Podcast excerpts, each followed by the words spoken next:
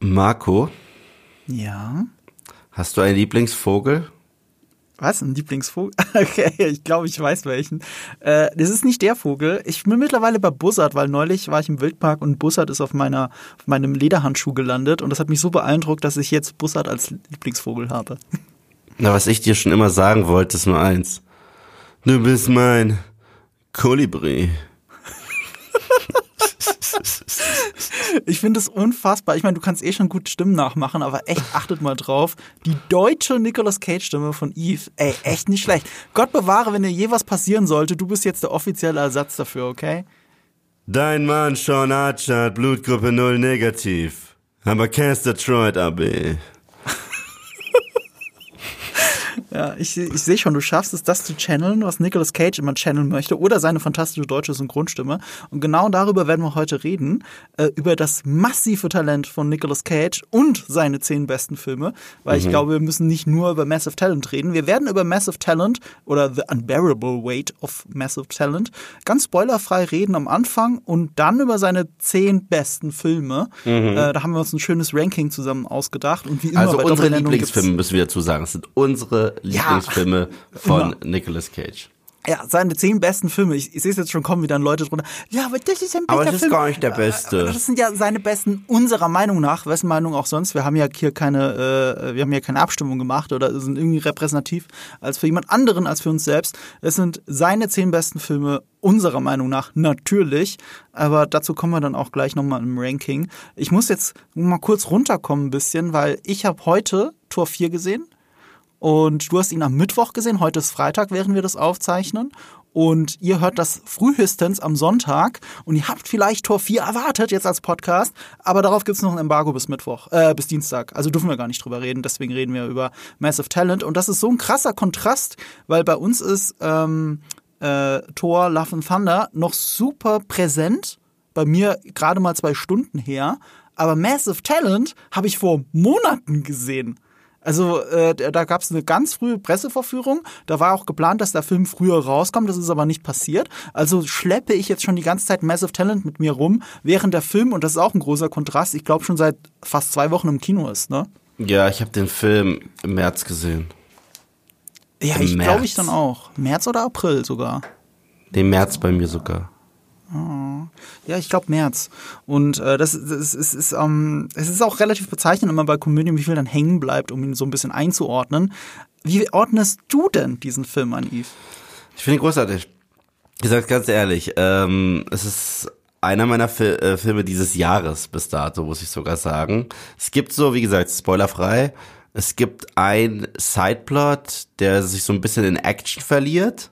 Und wenn es den nicht gegeben hätte, dann wäre der Film wirklich für mich total super, weil er hat einfach so viel Spaß. Es ist jetzt nicht die reine Easter Egg Show, wie der Trailer ahnen lässt, aber einfach diese unfassbare Chemie zwischen Pedro Pascal und Nicolas Cage konnte ich einfach durchgehend genießen und habe lange es ist lange her, dass ich so eine coole Bromance gesehen habe auf der Leinwand und dass Pedro Pascal sogar Schritt halten kann mit Cage, sogar in der Craziness, ist äh, fabulös. Das ist so krass, weil mir geht es da massiv anders als dir. Das ist auch Ich bin ja, okay. ich bin ja ein ganz großer äh, Bromance-Fan. Also Buddy-Movies gehören immer mit zu meinen Lieblingsfilmen. Wir haben das Thema ja schon oft gehabt. Äh, ähm, hier Shane Black und dass ich dieselben Filme immer wieder jedes Jahr sehe. Nice Guys neulich nochmal und Kiss Kiss Bang Bang will ich mal wieder gucken. Und Die kann man aber auch alle damit nicht vergleichen, auch von dem, was sie wollen. Das sind Buddy-Cop-Filme und das ist eine Ja. Bromance. So. Aber es geht um Buddies, es geht um die Ja. Dynamik.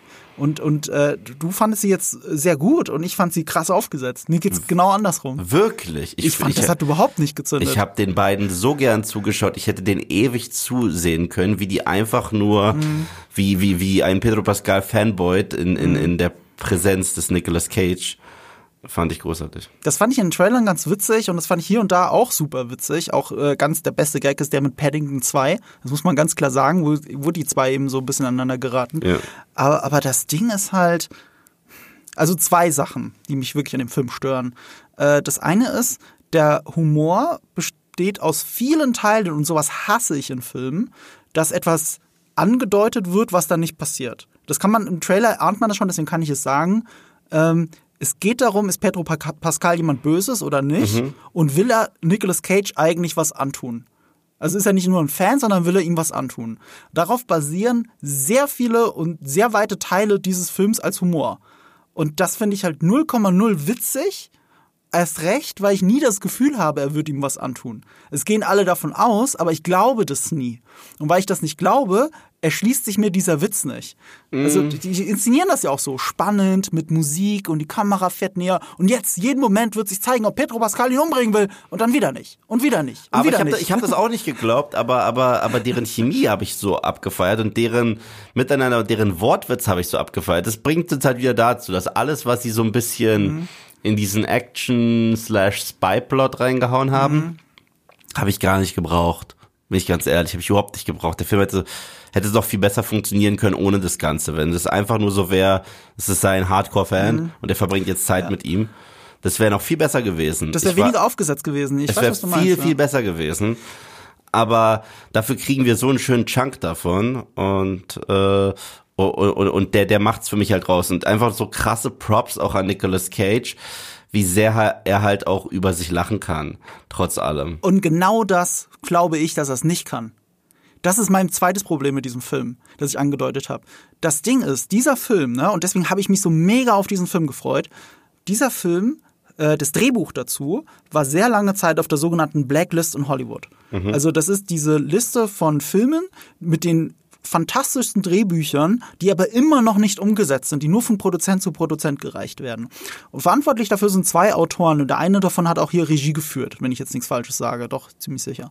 Und ähm, ich verstehe nicht, wie dieses Drehbuch, das, das eigentlich nur deswegen cool und besonders ist, ansonsten wäre es eine 0815 Komödie, finde ich, das nur funktioniert, weil es halt Nicolas Cage ist, wie das auf der Blackliste landen konnte. Sie haben das ja gemacht, nicht in der Absicht, das mit Nicolas Cage zu machen. Sie haben gedacht, das passiert eh nie. Aber sie galten als sehr schlechte Hollywood-Autoren und sie wollten einfach mal der Welt beweisen, ey, wir können auch ein geiles Drehbuch schreiben. Und die haben dann das, dieses Drehbuch rausgegeben und hätten nie gedacht, dass Nicolas Cage daran interessiert ist und das dann wirklich machen will mit denen. Das sehe ich in dem Drehbuch nicht. Ich, ich denke mir immer, wo, wo kommt das her? Wieso landet dieses Drehbuch auf der Blacklist? Und in meiner Vorstellung kann es nur auf der Blacklist gelandet sein, wenn es wirklich sich ernsthaft mit Nicolas Cage auseinandersetzen würde. Gerade mit seinem tragischen Fall von dem Hollywood-Star zu einem der von einem der bestbezahlten Schauspieler der Welt zu jemandem, der bankrott ist, der getrennt lebt, der seine Kinder nicht immer sehen kann, der wirklich all diese Probleme hat. Und die sind alle hier so ein bisschen mit drin verankert.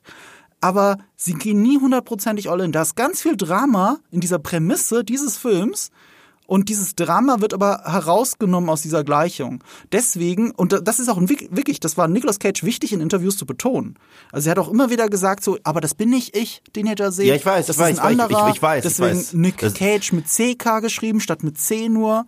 Ja, es ist, es ist, es, ich, ich rede auch nicht davon, dass, dass, dass der Film, der mhm. Film hat keine Fallhöhen und der Film geht auch nicht darum, irgendwie das, äh, die dramatischen Parts mhm. aus Nicolas Cages Leben wirklich zu beleuchten.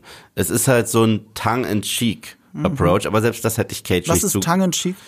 So, ähm, Zunge und Wange? Ich versuche mal gerade ja, ja, ja, ja, so heißt es so, ähm, schmeichelnd, weißt ja. du? Ja, ja, ja, genau. Der Film oh, schmeichelt ihm. Und, und, aber das trotzdem auf eine augenzwinkernde, leichte Parodie hin, die für mich einfach basierend auf seiner Filmografie richtig gut funktioniert hat. Und wenn man überlegt, Nick Cage, ja, mhm. war mal ein unfassbarer Hollywood-Star. Mhm.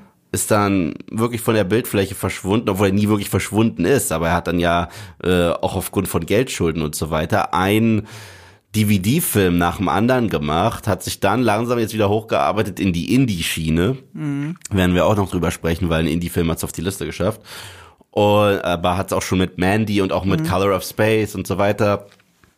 Und dass er jetzt zurückkehrt in einem Film, der auch noch so durch die Decke geht, Box-Office-mäßig, als Hollywood-Star, während er sich selbst spielt und sich da so ein bisschen durch den Kakao zieht, finde ich auf Meta-Ebene unfassbar herrlich. Ja, das, genau da gehen wir ja auseinander, weil ich glaube, er setzt sich eben nicht auf Metaebene damit auseinander, sondern hat sich diesen Sicherheitsabstand gebaut. Und das ist mein Respekt wieder für Nicolas Cage. Seine Art zu schauspielen ist sehr oft ohne diesen Sicherheitsabstand. Mhm. Aber, aber hier hat er einen. Hier hat er einen, ich bin nicht das. Und, und er selber definiert ja immer Schauspiel als, er sagt, wie hat er gesagt, Acting er mag den Begriff Acting nicht, weil Acting impliziert, dass es Lügen ist. Und er lügt aber nicht, sondern er fühlt und spielt das, also nicht spielt, sondern verkörpert das wirklich. Und, und das tut er hier nicht, aber das ist so mein Grundgefühl. Und darum gehen wir da auseinander. Ich finde, Unbearable Weight ist eine okaye Komödie, die dadurch besser wird, dass es Nicolas Cage ist, der Nicolas Cage spielt, aber weit unter jedem Potenzial. Und das ist ein bisschen blöd, dass ich da mit so einer großen Erwartungshaltung reingehe. Und vielleicht liegt es dann auch in dem Fall wirklich daran. Mhm. Aber ich konnte auch wirklich über die allermeisten Gags nicht lachen. Also der Paddington-Witz ist super. Alles, wo du sagst, wo es ein bisschen Meta wird und sich mit seiner, mit seinen Filmhistorie auseinandersetzt, wird es auch besser. Aber diese ganzen anderen Gags, die funktionieren bei mir nicht. Die habe ich schon 3000 Mal gesehen und oft und besser. Hm? Ja. Das sehe ich halt anders. Aber genau. ähm, ich will gar nicht zu viel über den Film reden, weil ich werde wahrscheinlich nochmal über ihn reden. Wir werden gleich nochmal über ihn reden. Das ist aber ganz cool, dass wir gleich nochmal über ihn reden, weil wir machen jetzt dieses Ranking und wir versuchen bei diesem Ranking, wir haben jetzt schon damit angefangen, dieser Grundfrage aus der supergeilen Serie Community auf den Grund zu gehen. Nicolas Cage, good or bad? Das ist ein Kurs, den Abed da besucht ja. in Community. In äh, Season 5, Folge 2, oder? ja, äh, das, so genau weiß ich das nicht. Nee, Season 5 auf gar keinen Fall. Doch, Season 5, Folge 2. Nicolas Cage? Der Nicolas Cage-Kurs ist tatsächlich tatsächlich. War das nicht in den coolen ersten drei Staffeln? Nee, nee, nee, das, das war nach der Hiatus-Staffel, wo äh, Dan Harmon zurückkam. Wo er machte das ja. direkt in, in, in Folge 2. Ist ja eine Doppelfolge mhm. gewesen, Repilot. Ja. Und die zweite Folge ja. habe ich vergessen, wie die heißt. Und äh, da macht äh, der Schauspieler Danny Pudi ihn auch richtig, richtig gut nach. Unfassbar. richtig gut nach. So, so, ja. so, sogar, also nicht nur die Stimme, die er wirklich drauf hat, ja. auch die, die Gestiken. Und ja. für mich war das nie eine Frage, ob Nicolas Cage gut oder schlecht ist. Für mich ist er ein phänomenaler Schauspieler, immer gewesen, weil selbst in den beschissenen Filmen, und da gibt's viele mit ihm, ja, mhm. dann overactet er sich einfach den Arsch ab, aber er ist halt äh, herrlich mit anzugucken und er kann halt auch alles. Also ich kenne tatsächlich, man, man vergisst es sehr häufig, aber, aber, es gibt kaum einen Schauspieler, der schon so viele unterschiedliche Genres getackelt hat. Mhm. Und er spielt auch nicht immer das Gleiche was man denkt. Ich meine, eine Zeit lang war der einfach mal hochgehandelt als ein Actionstar. Er hatte seine Phase in den 90s, hat er einfach gesagt, ich habe jetzt Bock auf Action und deswegen werden wir definitiv auch noch ein paar mhm. Actionfilme drin haben. Ähm, dann hatte er davor seine Phase, wo er gesagt hat, ich mache Romcoms. Da hat er ja. so, wie war das, eine, eine Million Dollar Trinkgeld oder so mhm. und äh, City of Angels hier mhm. mit Mac Ryan und so weiter. Dann war er damit einfach fertig. Hat gesagt, mhm. nö, jetzt mach ich Action. Dann war er damit fertig. Dann äh, ist er in die ernsteren Rollen geschlüpft und die ja. hat er auch gerockt. Ja. Und äh, dann hat er viel Quatsch gemacht, hat er auch für Geld gemacht, aber keine Performance in diesem Straight-to-DVD-Film fühlt sich an, als wenn er es nur für ein Paycheck macht. Er ist jedes Mal dabei und jetzt ist er in so einer Indie-Schiene gelandet, wo er mhm. Oscar-würdige Performances teilweise hinlegt. Also ja, für mich ist es keine Frage. Gut definitiv gut. ich bin da komplett auf deiner Seite. Ich glaube, ich glaube, diese, diese Frage zu tackeln äh, muss man aus einer anderen Perspektive betrachten. Äh, was ist denn gutes Schauspiel und was nicht? Was, wie definiert sich Schauspiel? Das eine habe ich ja schon gesagt. Nicolas Cage selber sagt, Schauspielen ist Lügen. Also das beinhaltet der Begriff oder impliziert er und deswegen ist das ein schlechter Begriff und er kann sich mit dem Begriff gar nicht identifizieren. Er selber hat ja, so nennt man es dann, eine äh, Schauspieltechnik erfunden oder, oder sich angeeignet, die man Novo Shamanic nennt. Äh, das geht darauf zurück, weil er sagt auch selber, er kann den Begriff, er kann nicht den Claim drauf machen, er hätte den Begriff erfunden. Er hat es aus einem Buch, wo es darum ging, dass Schamanen in diesen, in der Urzeit, nicht in Urzeit, aber wo wir alle noch in Stämmen lebten, dass Schamanen die ersten Schauspieler gewesen seien. Ne, weil sie, wie soll ich sagen, vor dem Dorf aufgetreten sind und, und die Götter gechannelt haben, aber offensichtlich ja nicht wirklich, also wenn ich so interpretiere ich zumindest. Und daher kommt dieses Schauspielen. Und so bezeichnet er seine Art des, was du genannt hast, Overacting. Ähm, er selber mag den natürlich Begriff gar nicht, äh, auch weil Overacting immer auch impliziert, dass es nicht gutes Acting sei. Das stimmt natürlich nicht. Das kommt auf die Rolle an. Äh, manche Rollen funktionieren fantastisch, wenn sie overgeacted sind. Ähm, ja, ob das eine gute oder schlechte Schauspieltechnik ist, sei mal dahingestellt. Und er mag auch der Einzige sein, der es wirklich so praktiziert, wie er es praktiziert. Aber ich komme leider nicht drauf. Ich habe es nicht mehr gefunden in der Recherche. Irgendein großer Schauspieler hat gesagt, dass man Nicolas Cage nicht genug Credit dafür gibt. Weißt du, alle spielen entweder so, wie sie es ganz normal in der Schauspielschule gelernt haben, oder äh, äh das Method Acting, das ja, ach, wen geht das nochmal zurück? Äh, Steninsky oder so. Äh, Ja, ich komme auf den Namen nicht. Ich komme auf den Namen nicht. Aber, aber der, der die Methode quasi entwickelt hat. Und sehr oft sagen wir, dass Leute Method Acten, auch ich sage das sehr oft, aber in Wirklichkeit entspricht es nicht der Definition von Method Acting. Und du hast halt diese zwei, drei Schauspielarten, die man kennt. Und dann kommt einfach ein Nicolas Cage daher und hat eine neue entwickelt. Ob man die jetzt gut oder schlecht findet, sei mal dahingestellt. Aber er hat eine neue entwickelt und dafür kriegt er zu wenig Credit. Das war die Aussage. Die fand ich sehr faszinierend. Und Nicolas Cage fühlte sich sehr geschmeichelt von dieser Aussage. Oder wie er sagt, I don't act, I feel and I imagine and I channel. du könntest es wahrscheinlich besser sagen, so wie er es wirklich meint. Ja. Ja, äh, übrigens finde ich das auch interessant, dass wir das mit Community als Beispiel hatten, weil Dan Harmon, ähm, die Idee für Community, weißt du, woher die kommt? Ja, das weiß ich wirklich. Das ist Breakfast Möchtest du es Club. kurz sagen? Breakfast. Ach so, nee. Tatsächlich. Ich meine eine andere. Okay, auch Breakfast Club bestimmt. Das ist voll Breakfast Club. Es ist ja, auch bewusst Fall. Breakfast Club. Ja. Es Aber- wird aber sogar am Idee- Mhm. Ende ne, äh, von der ersten Episode eine ähm, Remix-Version Mhm. von Don't You Forget About Me gespielt. Ja, stimmt. Nee, natürlich. äh, Du, da hast du natürlich absolut recht. Äh, Ohne Breakfast Club gäbe es keine Community. Aber die Grundidee dahinter ist, weil Dan Harmon selber an ein Community College gegangen ist. Er war einem Community College. Er ist der, wenn du so willst, der der Filminteressierte, dann später selber Sachen gemacht hat. Und deswegen sehe ich immer so ein Stück von Arbeit in Dan Harmon. Und wenn Abed diesen Filmkurs besucht und sich ernsthaft mit dieser Frage auseinandersetzt und daran zerbricht, ist es auf einer Metaebene ja auch Dan Harmon selber, der sich mit der Frage schon auseinandergesetzt hat und daran zerbricht. So sehe ich das. Aber ja. Daher kommt auch diese schöne Dynamik am Community College mit den alten Leuten und die, die sich kein teures College leisten können und so weiter. Das fühlt sich alles so echt und authentisch an und so alle massiven Probleme der, der Amerikaner so in eine witzige Comedy-Serie gepackt, weil Dan Harmon es selber erlebt hat. Deswegen. Ja. Okay, und, und, und ich meine sogar, das geht so weit, dass da wirklich ein Anwalt war, der seine Lizenz verloren hat, aber da bin ich mir jetzt gerade nicht mehr sicher. Ja, egal. So, dann kommen wir doch zu den äh, jeweils fünf besten, weil du hast deine fünf gepickt, ich habe meine fünf gepickt und da, wo wir Überschneidungen haben, weil machen wir uns nichts vor, dafür sind unsere Filmgeschmäcke dann doch zu ähnlich, äh, da haben wir natürlich Ehrennennungen und beginnen wir doch mit einem Film, den du direkt am Anfang zitiert hast und der deine direkte Nummer fünf ist. Er muss sein.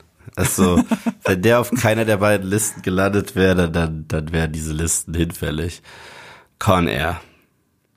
Ja, äh, ich glaube, über Con Air wurde eigentlich schon alles gesagt, was man sagen kann. Es gibt sogar einen Podcast ähm, von Filmstarts Leinwandliebe, wo wir über Con Air geredet haben. Für alle drei da draußen, die diesen Film noch nicht gesehen haben.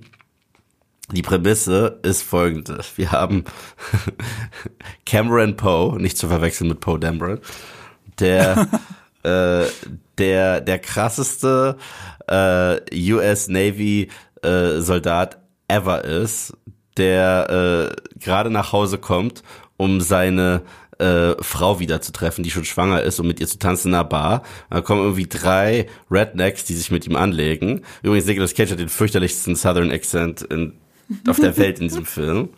Put the bunny in uh, the box.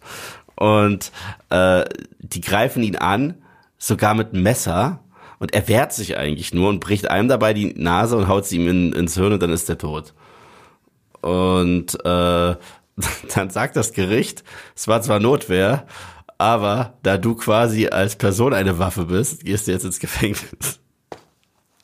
Das ist wirklich so das Urteil, was sau lustig ist. Und äh, da, da verharrt er dann drin und Nick Cage hat auch eine fürchterliche Perücke mit langen Haaren so. Äh, das ist ja nicht seine.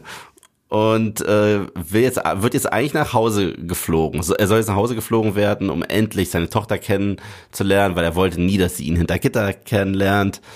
Und er wird aber in einem Flugzeug transportiert, in dem die Schlimmsten der Schlimmsten, die äh, wirklich viel krasser als das Suicide Squad, transportiert werden. Unter anderem Cyrus the Virus, gespielt von John, John Malkovich in einer fantastischen Rolle. Und Dave Chappelle. Dave Das ist Chappelle. so witzig, wie du das angeteasert Ja. hast. Die Schlimmsten der Schlimmsten. Und Dave Chappelle. Ja. äh, und äh, das ist auch so geil, weil ich glaube, da wird gesagt, dass Cyrus irgendwie 35 Jahre alt ist und 22 davon im Knast verbracht hat. Ich so, seit wann war der im Gefängnis? Das gibt überhaupt keinen Sinn. So. Und äh, das ist halt mega witzig, weil die, äh, äh, die Kriminellen, die kapern dann natürlich das Flugzeug und jetzt ist halt nur Nicolas Cage, dieser eine Lonesome Hero an Bord, der den Tag retten kann. Und der hat dann so ein bisschen Kontakt, also er macht auf sich aufmerksam, ähnlich wie John McClane, zu einem Cop, der eigentlich so ein Analytiker ist, gespielt von John Cusack, den du übrigens nicht auf diesen Film ansprechen darfst, sonst beendet er jedes Interview.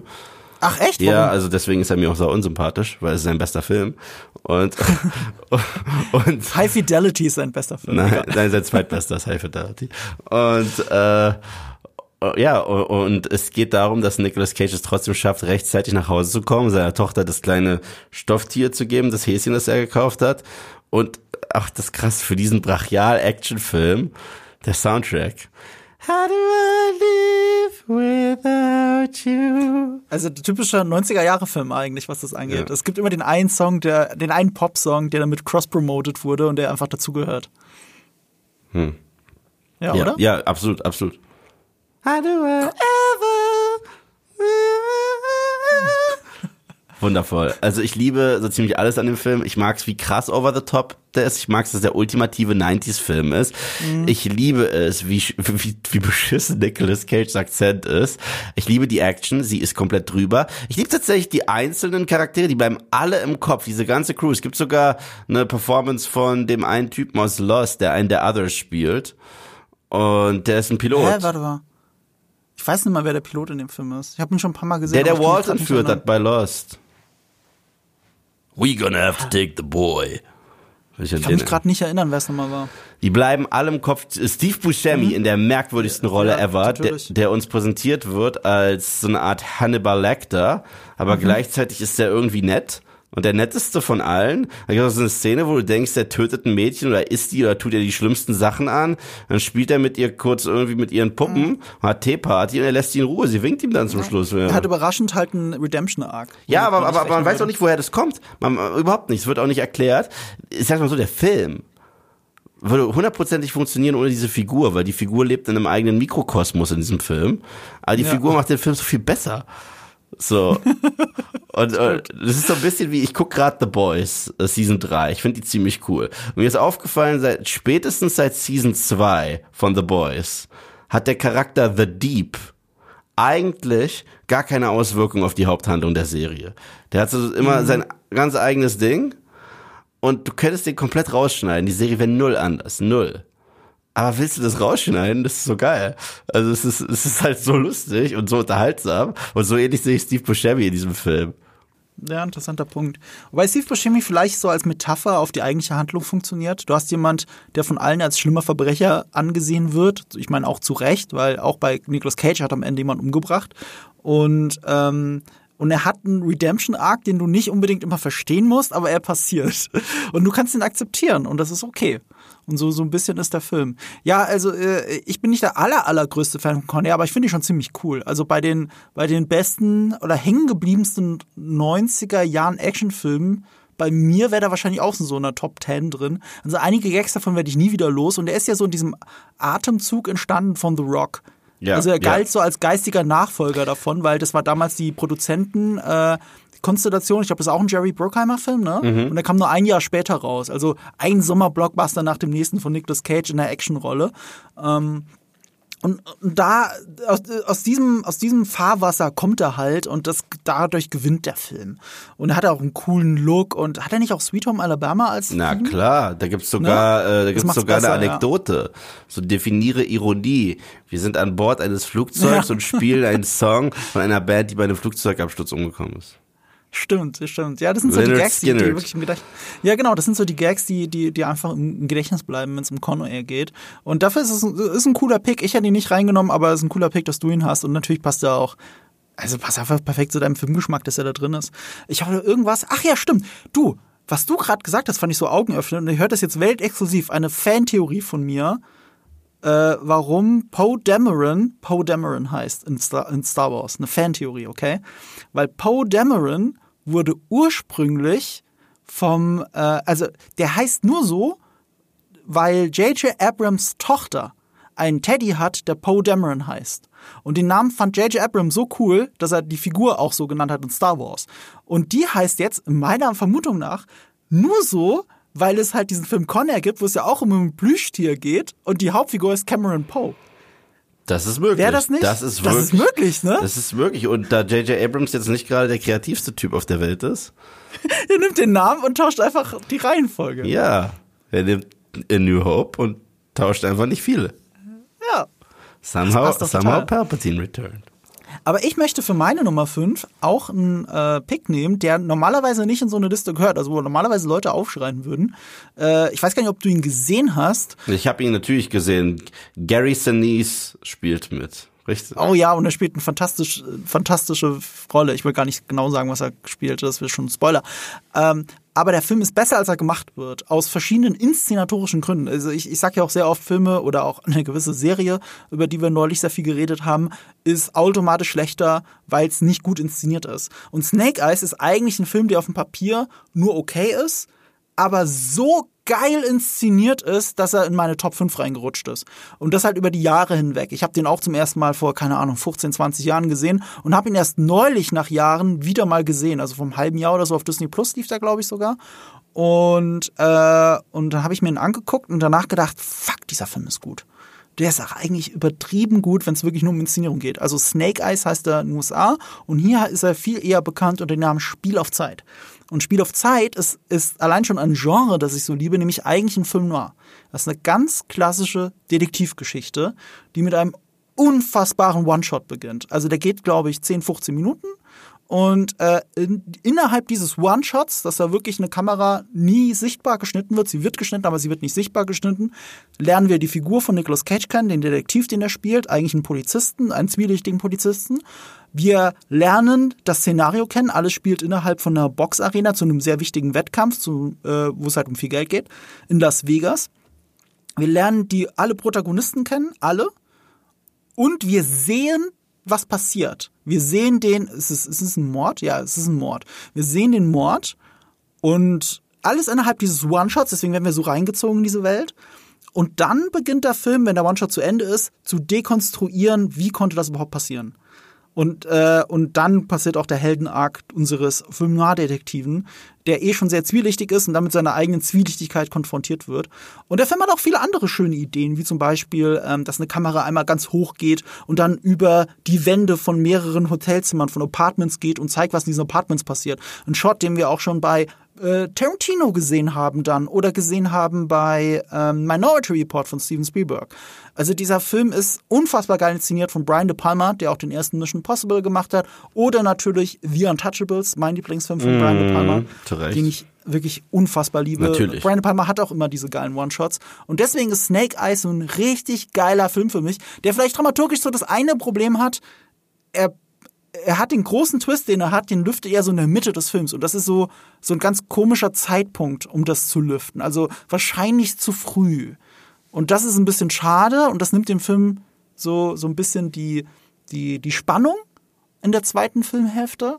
Aber dieses immer noch so geil inszeniert, diese zweite Filmhälfte, dass ich dem das verzeihe. Und das Ende ist, äh, weiß nicht, vielleicht die, im, äh, die Personifikation von Deus Ex Machina, woran sich viele Leute so dramaturgisch wirklich stören könnten. Und äh, das, das, das verhindert, dass der Film besser ist, als er ist. Aber für mich gehört er in diese Top 5 rein. Inszenatorisch der absolute Wahnsinn, Spiel auf Zeit. Wie findest du den denn? Ich finde ihn super. Ich habe ihn früher auch häufiger geguckt, gerade mit meinem Cousin, damals noch Mhm. auf Premiere. Was? Ja. Ah, so, so, ich dachte gerade in der Kinopremiere. Nein, nein, auf Premiere. Kind, Ah, kind, Kinder, so, alte Sky. ja, so hieß mal Sky.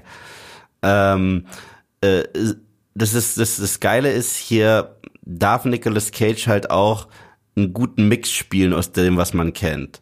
Also er darf sich ein bisschen gehen lassen in diesem halben Vegas-Fieber, das man da so ein bisschen hat und auch ein bisschen jaulen und schreien.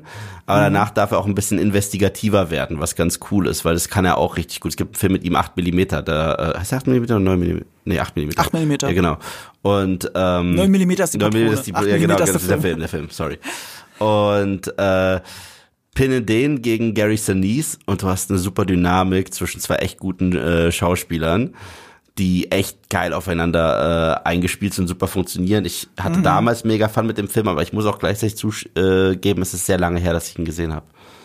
Ich kann es echt nur empfehlen, ihn nochmal zu gucken, aber, aber wie gesagt, der ist eigentlich auf dem Papier nicht so super geil. Es ist die Inszenierung, die es hier komplett reißt. Die macht, die macht daraus einfach einen ganz besonderen Film noir. Und weil es ein ganz besonderer Film noir ist, ist er halt einen ganz besonderen Platz bei mir im Herzen. Und äh, ich, ich war letztes Mal wirklich so begeistert, den nochmal zu gucken. Ich hätte ihm beinahe fünf Sterne gegeben auf Letterbox, aber dann habe ich mich zurückhalten müssen und sagen müssen, ja komm, also du findest ihn jetzt besser, als er eigentlich ist. Und deswegen ist er in dieser Liste und auch relativ weit unten. Äh, ich kann es nur empfehlen. Also wirklich, äh, ich, ich weiß noch, mein Letterbox-Review damals war ein Satz, äh, Kamera Masterclass. Das ist alles. Das ist eine Masterclass für Leute, die Kamera mögen. Mhm. Ja. Und mehr muss man eigentlich gar nicht wissen. So, äh, über den nächsten Film, über deine Nummer 4, über die wir jetzt reden, da wissen wir schon sehr viel, weil wir haben gerade drüber geredet. Ja, wir sprechen jetzt über The Unbearable Weight of Massive Talent. Ähm, ich musste ihn raufmachen. Also dieser Film zelebriert Nicolas Cage. Es gibt ja in dem Film sogar zwei Rollen. Es gibt Nick, Nick Cage und es gibt Nicky Cage. Hm. Den sieht man im Trailer. Ich weiß gar nicht, wie viel wir darüber reden sollten oder nicht. Ja, aber eigentlich ist er sogar Nick Cage. Also in beiden nur mit einmal mit C und einmal mit CK. Also Nicky äh, sagen sie bestimmt auch mal, aber sie meinen halt Nick. Yeah. Ja. Und äh, ich, ich liebe sogar diese, diese zweite Performance von ihm, mhm. die auch im schon zu sehen ist, definitiv modelliert, so ein bisschen auch nach einem Film, der eventuell auch noch auf der Liste stehen wird, äh, demnächst, jetzt sehr bald. Ähm, ähm, ich habe mich wirklich äh, verliebt in den Film. Ich habe mir sehr viel äh, ähm, davon ähm, erhofft. Ich mhm. wurde für meine äh, Fälle nicht enttäuscht. Ähm, und ich, ich sag's mal so, es ist lange her generell, dass ich eine gute Komödie im Kino gesehen mhm. habe. Ich finde, die sind sehr, sehr gering geworden. Entweder sind sie viel zu safe und safe Comedies ziehen bei mir mhm. gar nicht. Oder oder sie, sie sind einfach nur so am dahin plätschern. Und das war schon eine schöne Nonsenskomödie. Ja, wenigstens das, das stimmt. Also man kann sie sich angucken, aber es war tatsächlich, ähm, ich habe ihn ja in der Presseverführung gesehen und ich wollte, wenn er richtig geil gewesen wäre, ich wäre definitiv nochmal ins Kino gegangen. Und äh, es gab auch jemanden, der mit mir ins Kino wollte und ich habe tatsächlich die Person dann wieder da rausgeredet. So, ja, der ist schon okay, aber du musst wirklich nicht unbedingt ins Kino, da können wir jetzt auch andere Sachen gucken. So sehr hat er mich tatsächlich enttäuscht und ich habe dann stattdessen, keine Ahnung, Everything Everywhere All at Once geschaut und äh, nee, das stimmt gar nicht. Der, der, der kam, den habe ich schon vorher geguckt. Was weiß ich. Ich werde schon irgendwas anderes gefunden haben. Ich, ich bin da anders abgeholt als du. Ich bin gespannt, was ihr da draußen dann sagt, wie es euch ging.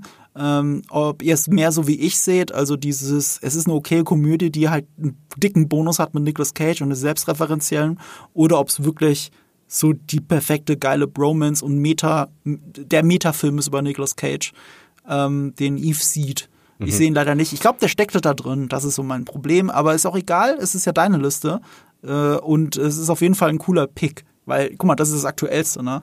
Also Snake Eyes ist jetzt so ein Film, der schon in den letzten 22 Jahren oder wie alt ist der? 98? 24 Jahren äh, wirklich in Vergessenheit geraten ist. Und jetzt ist auf einmal Unbearable Weight of Massive Talent, der ja auch Nicolas Cage wieder in die Talkshows gespielt hat, ne? Ich habe den irgendwo gesehen, wo waren das? Jimmy Kimmel oder so. Und dann haben sie wirklich erzählt, dass der schon seit zehn Jahren nicht mal dort war. Yeah. So weit war der von der Bildfläche er war weg und das ist ja auch traurig. Deswegen, das ist so geil. Äh, weißt du, ich, ich, ich hasse ja eh Late-Night-Shows mittlerweile. Ich kann die alle nicht mehr gucken. Ich finde die zum Kotzen. Und äh, generell Celebrity Culture ist für mich und äh, auch so ein bisschen, wie es bei The Boys äh, äh, thematisiert wird, weißt du? Das sind teilweise die schlimmsten Menschen auf der Welt, die mir sagen, was ich zu tun habe. Und, äh, und äh, wenn, wenn, wenn die, die Lichter ausgehen, sind sie wirklich so viel abartiger als der ähm, 0815-Mensch, den sie so gerne be äh, belehren wollen. Deswegen, ich bin kein Fan von Celebrity Culture.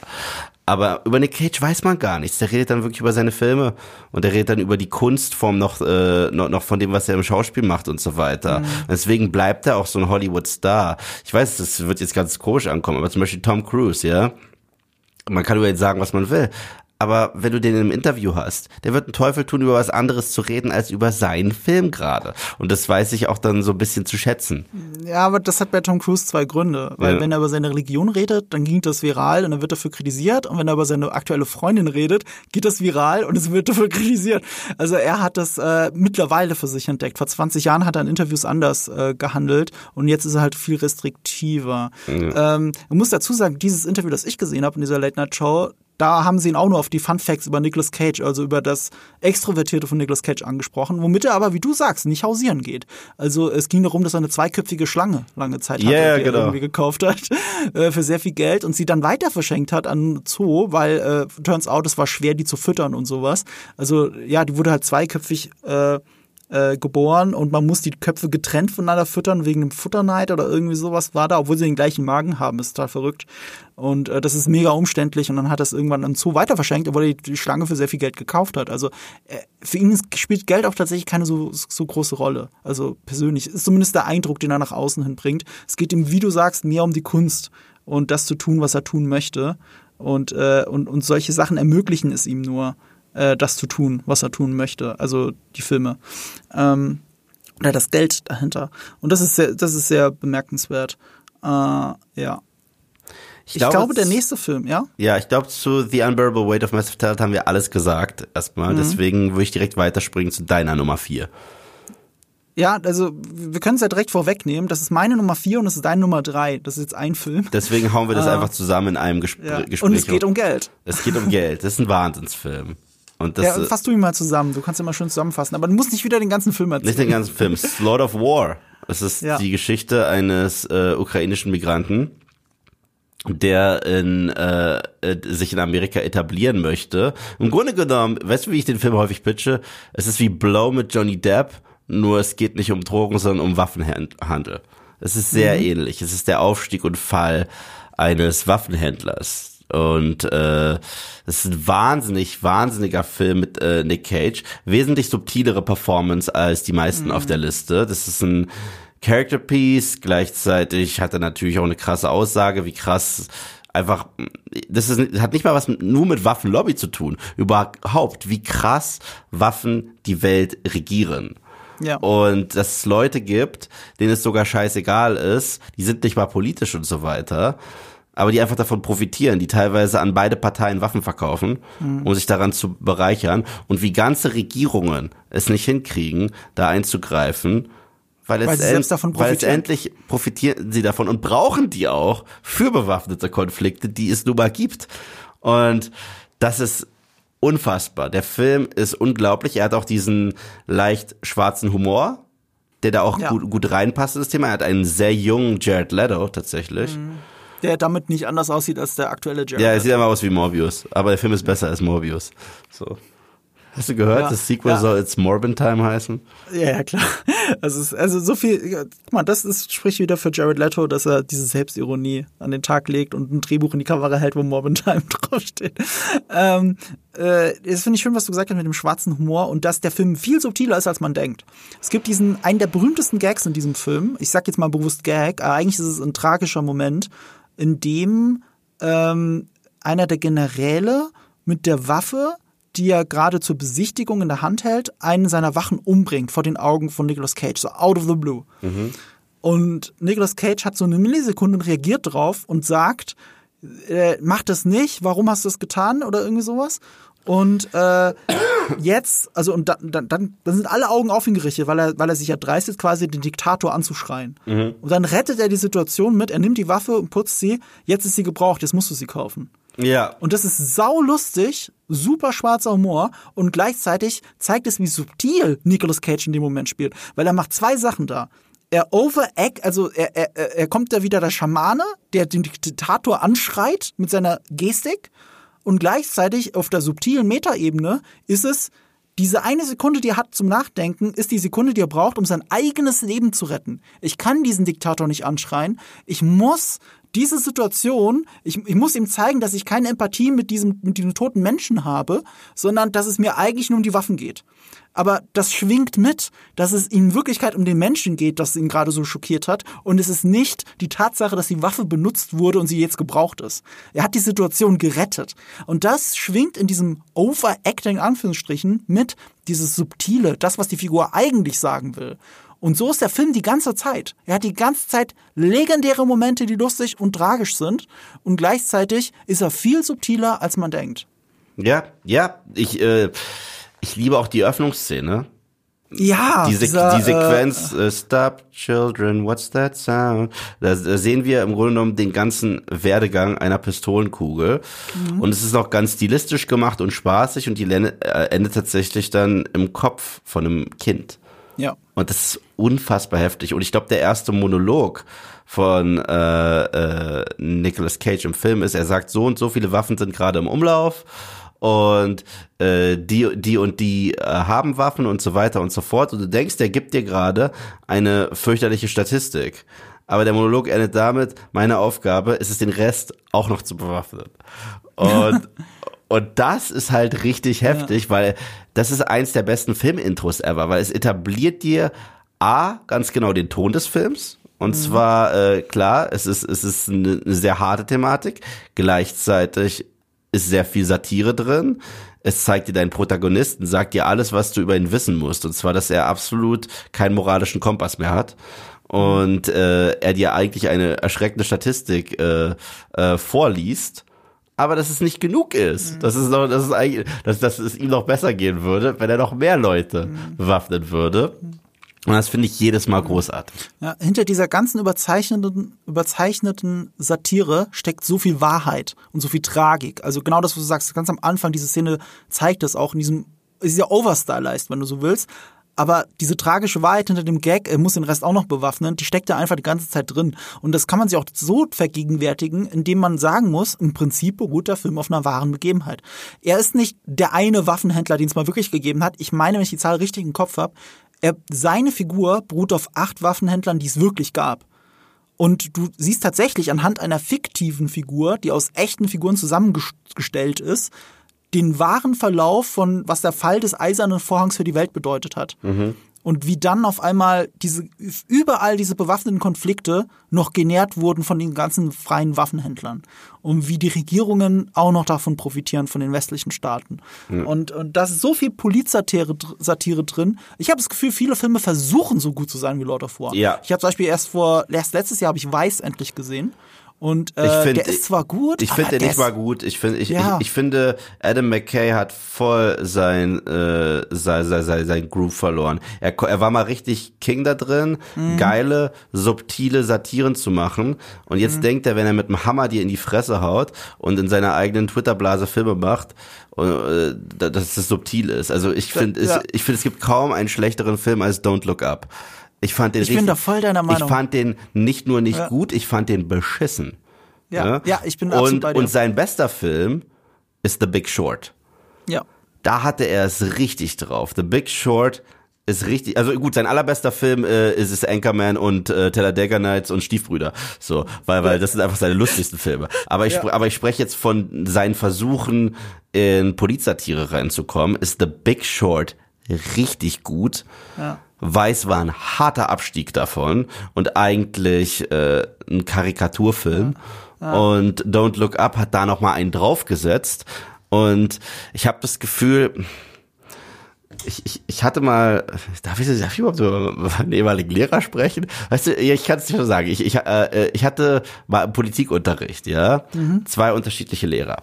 Und einer war der Wahnsinn, ja, weil was mhm. der gemacht hat, ich weiß bis heute nicht, was er wählt, was ich wahnsinnig spannend finde. Mhm. Was finde ich immer gut, wenn es mein mhm. Politiklehrer ist. Ich will ja nicht voreingenommen da reingehen. Und was er gemacht hat, er ist mit Zeitungen reingekommen. So da, da, da, da, da, das ist das Thema heute. Du nimmst die Position ein, du nimmst die Position ein. Du, und wir hatten mhm. gar keine Chance und wir mussten lernen, unseren Horizont zu erweitern und zu debattieren. Mhm. Weißt du, was wahnsinnig wichtig ist, wenn man sich weiterentwickelt. Und dann gab es einen anderen, der eigentlich nur seine Meinung bestätigt haben wollte. Mhm. Man kannst du dir denken, wen von den beiden ich toll fand und wen nicht. Äh, das hast du ja schon durchblicken lassen. Aber ich bin ja. da ganz bei dir. Um, äh, äh, ich will jetzt nicht zu so sehr in die Generalkritik von Adam McKay einsteigen, ja. aber ich sehe das genauso wie du. Äh, ich finde Don't Look Up ist reine karikaturhafte Satire.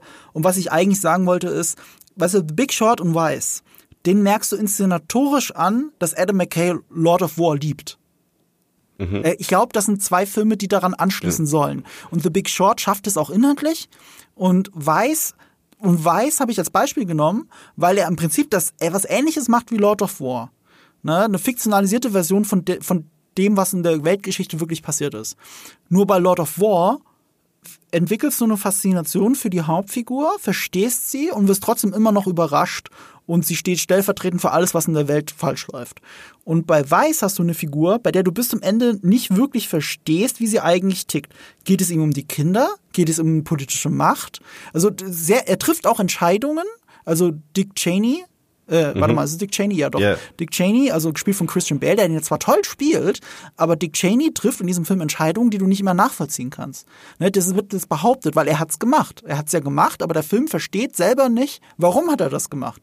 Also steht er jetzt hinter seiner Tochter oder nicht? Ist er religiös oder ist er nicht religiös? Und das ist nicht, weil der Film sich nicht absichtlich entscheiden will, sondern weil er es nicht kann, weil er die Figur gar nicht verstanden hat. Und äh, da habe ich mehr von Weiß erwartet. Und Lord of War versteht aber seine Figur, die komplett fiktiv ist. Und das wollte ich ja nur so heranziehen als Vergleich. Und deswegen ist Lord of War tatsächlich wahrscheinlich eine der aller, aller, allerbesten Biopics, die ich je gesehen habe. Nur, dass es die Figur in ganzheitlich so nie gegeben hat, aber in Versatzstücken schon. Und das macht es sogar noch besser. Ja. Ja, absolut, absolut, absolut. Ja, Lord, Film. und Lord of War hat auch so ein herzzerreißendes Ende. Ja. Weißt du, manchmal äh, solche Filme äh, stehen und fallen auch häufig mit dem Ende, mit was sie mhm. dich zurücklassen. Mhm. Und das letzte Ende, unser, unsere Hauptfigur, ich meine, der Film ist sehr alt. Unsere Hauptfigur ist gebrochen eigentlich am Ende, mhm. kann aber gar nicht mehr aus diesem Kreis raus. Das ist schon fast wie so eine mythologische Geschichte. Du hast einen Deal mit dem Teufel gemacht und der Teufel wird jetzt ewig äh, an deiner Seele knabbern. Mhm. Und auch was das für den Rest der Welt bedeutet. Mhm. Und das ist mega, mega clever. Ja, ja, ganz toller Film. Ähm, und weil wir jetzt beide denselben tollen Film zweimal genannt haben, brauchen wir eine Ehrennennung. Und ich habe mir als Ehrennennung überlegt, nehmen wir doch einen dieser ganzen Indie-Filme, von denen wir vorhin geredet haben, die zeigen, so in den letzten zehn Jahren Nicolas Cage, wo er nicht mehr Mainstream gemacht hat, was für ein geiler Schauspieler er eigentlich ist. Ihr solltet mal unbedingt gesehen haben, Mandy. Hast du den gesehen? Leider habe ich ihn nicht gesehen. Nee? Nee. Oh mein Gott. Aber viel gehört. Ich, ich, ich habe aber die Szene gesehen in der Unterhose. Auf äh, YouTube. Welche? Die mit dem Koks? War das die? Die, die mit dem Alkohol mit dem Alkohol. Du musst mal die Koks-Szene sehen. Also, also ich sag mal so, das Ding ist halt, ich werde diesen Film nie wieder so cool gucken können, wie ich ihn da gesehen habe. Ich habe ihn als Premierenfilm auf dem Fantasy Filmfest in München gesehen. Das, der Saal war randvoll. Ich habe irgendwie ganz weit vorne gesessen. Es ging nicht anders mehr. Ähm, der war randvoll. Die Leute haben gejubelt bei jedem Channel-Moment von Nicolas Cage, wenn er diesen Schaman aus sich rausgelassen hat. Und da gibt es sehr viele Momente in Mandy. Äh, Stichwort Koks, Stichwort Kettensäge. Äh, der Film ist äh, äh, unfassbar anstrengend wegen der Musik und diesen starken Bildern, die immer nur in diesen lila Tönen oder rot oder blau oder eben lila getaucht sind. Unfassbar anstrengend ähm, aber halt faszinierend. Und äh, tatsächlich, wenn man sich für Nicolas Cage Good or Bad interessiert, einfach mal Mandy gucken, weil das wirklich alles abdeckt, was seine schauspielerische Range ist. Äh, Im Guten wie im Schlechten. Und das macht es so interessant. Also große Empfehlung von mir.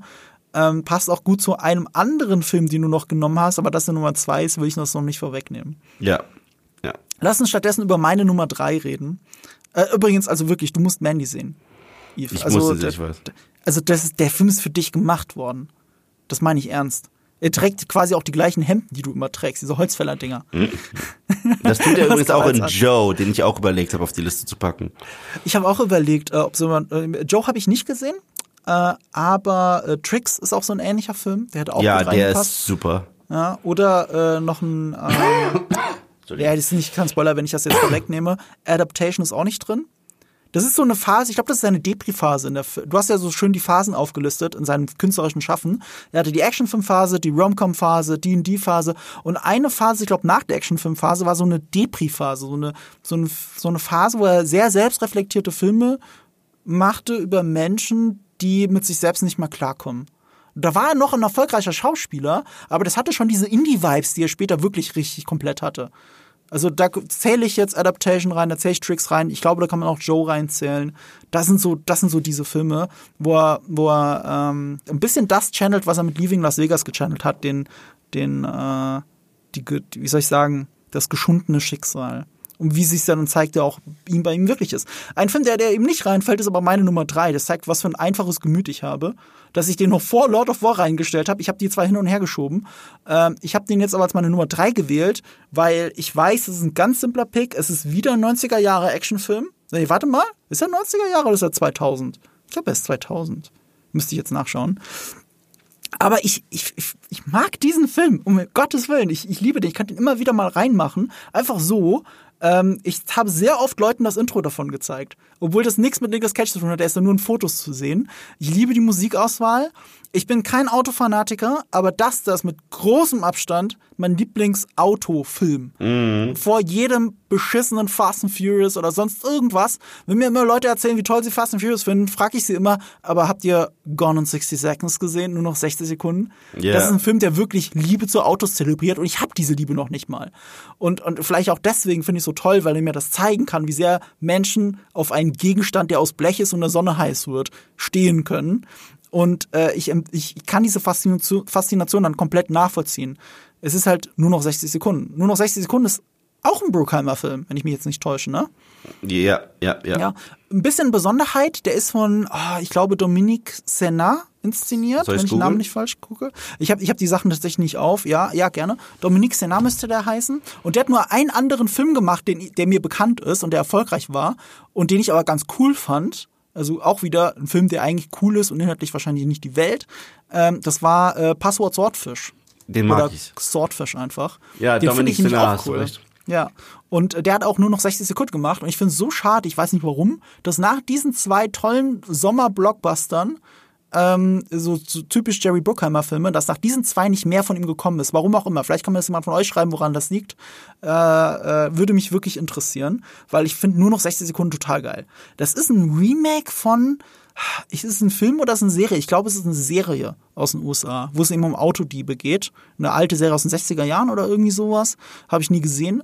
Ähm, und nur noch 60 Sekunden ja, ist der Inbegriff dieser 90er Jahren Actionfilms. Deswegen auch äh, eine Rolle von, ach, wie heißt der nochmal? Der Fußballer aus ähm, äh, Lock, Stock and Two Smoking Barrels. Also, oh, ich äh, vergesse. Vinnie Jones? Vinnie Jones. Vinnie Jones spielt darin eine ganz tolle Rolle. Äh, äh, Angelina Jolie spielt ja. eine völlig überzeichnete Rolle. Nick Cage spielt natürlich eine überzeichnete Rolle. Und es sind ganz viele Leute drin, die ihr wiedererkennen zu sehen. Das erste ja. Mal äh, ever und letztens in deinem Lieblingsfilm wieder Eternals.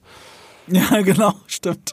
Also wenn ihr einen der vielen Filme sehen wollt, wo Angelina Jolie besser ist als in Eternals, es ist auf jeden Fall nur noch 60 Sekunden. Ähm, ja, ich, ich, ich weiß nicht, was ich groß noch dazu sagen soll. Diese Liebe zu, zu Filmen. Und der ich mag Score. auch Heist-Movies. Der Score, der Soundtrack ist geil. Ja, ja, genau. Also der Anfang ist mit, mit einem Song von Moby. Ist nicht auch ähm, Prodigy auch noch im Film? Bestimmt, dün, ja, ich glaube. Dieses Intro, ne? Also ja. ich habe auch so eine, in den letzten Jahren eine Faszination für Uhren entwickelt äh, für Herrenuhren. Äh, ganz komisch, weil mein bester Freund Luxusuhren-Fan ist und er hat mich irgendwann damit überzeugt, dass analoge, coole, alte Uhren halt das Geilste sind. Und nur noch 60 Sekunden ist einer der Gründe, warum ich schon immer eine Speedmaster-ähnliche Uhr wollte. Also nicht, es muss jetzt nicht die Omega Speedmaster sein, aber es muss eine Racing-Uhr habe ich einfach gebraucht. Eine, die die Zeit stoppt und so. Ähm, und, und damit fängt ja auch dieser Film an, dass, es da eine, dass da eine Stoppuhr läuft. Und das ist eine eindeutig eine Computeranimation, aber es ist eine geil gelöst als so eine Kamerafahrt, die dann so rausfährt und dann fängt die Musik von Moby setzt dann ein und so. Ähm, ich liebe das. Ich finde das so geil. Und um das aufzulösen, wer mir auf Social Media folgt, weiß das, ich habe mir eine Psycho Flight Master gegönnt. Die habe ich jetzt gerade an. Die hat auch so eine schöne Stoppuhrfunktion wie für Rennfahrer. Mhm. Dabei liegt mir ja nichts an Autos und ich werde nie ein Flugzeug fliegen. Also, die ist eigentlich für Piloten. Aber egal. Egal. Nur noch 60 Sekunden ist geil. Wie findest du denn den Film? Absoluter Guilty Pleasure. Absolute mhm. Guilty Pleasure. Ich meine, es ist jetzt, es, ich sehe es ähnlich wie mit Con Air. Ich wollte nicht zwei derartige Filme raufpacken. Mhm. Und wenn ich mich entscheiden muss, muss, dann ist es, dann bleibt es halt bei Con Air, obwohl es trotzdem zwei sehr unterschiedliche Filme sind. Aber wenn es einfach, du hast es perfekt gesagt, wenn es um spaßigen Sommerblockbuster geht, der sich nicht zu ernst nimmt und den wir auch nicht zu ernst nehmen sollten, das ist der Absurdität. Ich meine, wenn Nicolas Cage über dieses Auto redet, wie er es eines Tages knacken wird und dann noch seine Eleanor. Gestik davor hat und so weiter. Großartig. Und, äh, Sie spielen doch immer dieses Lied, bevor der Heiß losgeht. Und Ja. alle Jüngeren können das nicht nachvollziehen, warum sie das hören. Welches war das nochmal? ich habe das auf irgendeiner Playlist natürlich. oh Gott. Ich liebe die Musik aus diesem Film. Warum komme ich da jetzt nicht drauf? Äh, äh, ich ich habe hier die Melodie, warte mal. Äh, Low Rider. Ja. Es ist Low Rider. Low Rider. Und dann dancen alle so ein bisschen dazu oder nicken halt dazu, während die Jüngeren da sitzen und nicht verstehen, warum die Leute auf diesen Song abgehen. Und so ist dieser ganze Film. Viele werden das nicht verstehen, warum man auf diesen Film abgeht, aber ich finde diese Liebe, die er transportiert, die ist immer spürbar und das, das macht es einfach so unvergesslich und es ist der perfekte Sommerblockbuster. Ich garantiere euch, genau wie du sagst, ihr werdet eine gute Zeit haben. Macht diesen Film an, ihr werdet eine gute Zeit haben. Ich werde das auch nicht vergessen, dass der Bösewicht so, so Abziehbild wie der ist, dass sie ihn den Tischler nennen und was er, was er so macht mit seinen Holzmöbeln, die er die ganze Zeit baut. Es ist fantastisch. Dieser Film ist fantastisch. Äh, ja.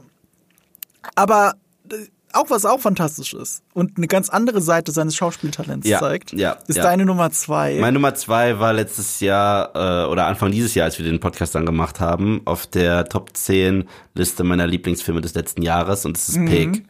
So Mhm. Ja. Inbegriff von einer Indie-Perle eigentlich. Mhm. Und zwar äh, Nicholas, alle dachten, es ist John Wick.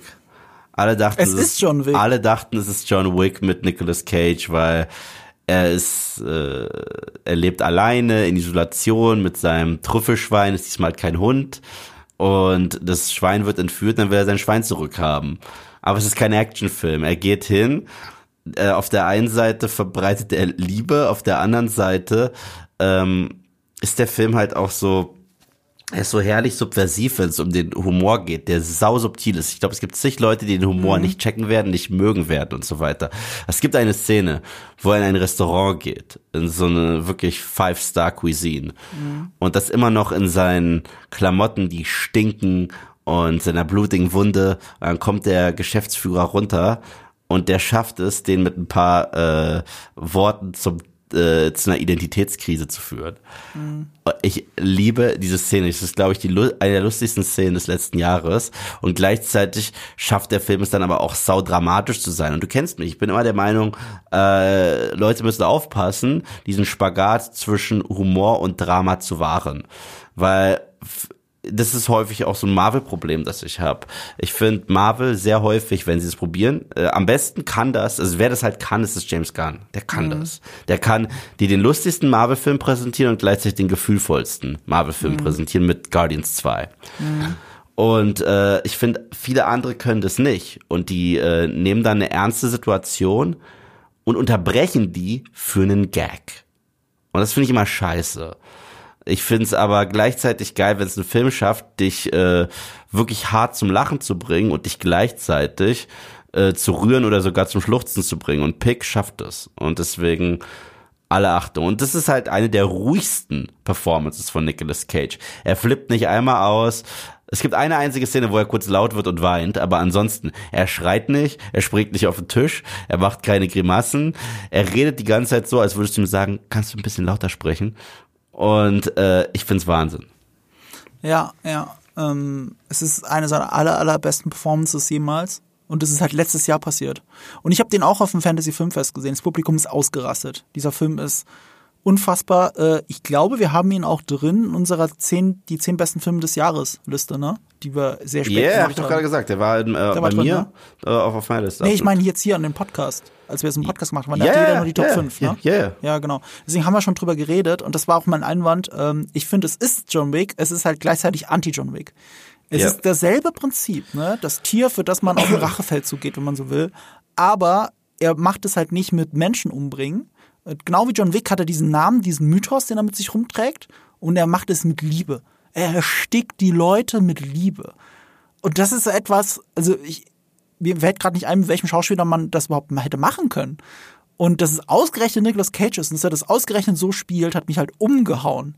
Das ist definitiv einer der besten Filme letztes Jahr und einer der besten Filme von Nicolas Cage. Und ich bin sehr froh, dass du ihn in den Top 5 drin hast, weil ich habe meine ganzen Guilty Pleasures da. Äh, deswegen hat, hat er es knapp nicht reinge äh, reingeschafft, aber in der Top 10 wäre er auch locker drin gewesen. Pick ist ein unglaublicher Film. Wirklich toll. Und so gefühlvoll und man geht mit einem gut, guten Gefühl wieder raus und ist gleichzeitig traurig. Und äh, ich denke manchmal an den Film, wenn ich koche. Weil ich denke so, Marco, was hast du mit deiner schönen Küche, was hast du da auf diesem Teller gerotzt? Das sieht so uncool aus im Vergleich zu dem, was du machen könntest.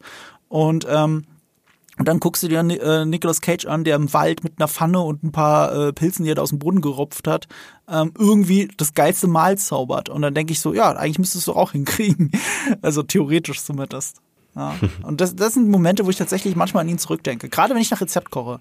Also Ja. Wir haben ja auch schon mal äh, keine Werbung an der Stelle, aber wir haben ja schon mal über HelloFresh gesprochen. Ja. Und das ist so ein Ding, wo ich dann wirklich immer mal wieder koche, wo ich mich dabei erwische, dass ich mich eine Stunde in die Küche zurückziehe und wirklich einfach mal konzentriert koche und es dann auch irgendwie ein bisschen besser aussieht. Und jedes Mal, wenn mir ein Gericht gelingt, habe ich so ganz kurz den inneren Nicolas Cage in mir gechannelt. Das ist mein Gefühl. Ich denke, jetzt hast du es auch mal geschafft. Wie Nicolas Cage in Pig. So, da bin ich dann ganz stolz auf mich. Und da denke ich dann immer wieder an diesen Film zurück. Ja, geiler Film. Äh, was aber meiner Meinung nach, weil sonst hätte ich ihn nicht drin, noch geilerer Film ist, ist halt meine Nummer zwei.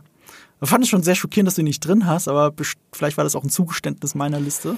Ja, Ich bin gespannt, was du denkst. Also es ist kennst du das, den Rocketman?